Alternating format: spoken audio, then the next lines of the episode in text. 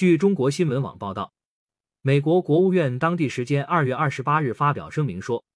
美国已终止驻白俄罗斯大使馆的运作，使馆人员已撤离。声明说，由于俄罗斯在乌克兰采取军事行动，美国驻白俄罗斯大使馆运作已终止，使馆所有日常紧急领事服务已暂停。因此，建议所有在白俄罗斯的美国公民选择尚可利用的方式，立即离开白俄罗斯。当天，美国国务院还批准美国驻俄罗斯大使馆的非紧急工作人员及家属从莫斯科自愿撤离。声明说，美方采取上述措施是为应对俄罗斯在乌克兰境内进行的军事行动。二十四日，俄罗斯总统普京发表电视讲话说，决定在顿巴斯地区发起特别军事行动，同时表示俄没有占领乌克兰的计划。二十八日，俄罗斯代表团和乌克兰代表团在白俄罗斯戈梅利州举行谈判。俄罗斯代表团团长梅金斯基当天表示，俄方有意与乌方尽快达成共识。乌总统办公室表示，乌方认为会谈的核心问题是立即实现停火，并从乌克兰撤走俄军。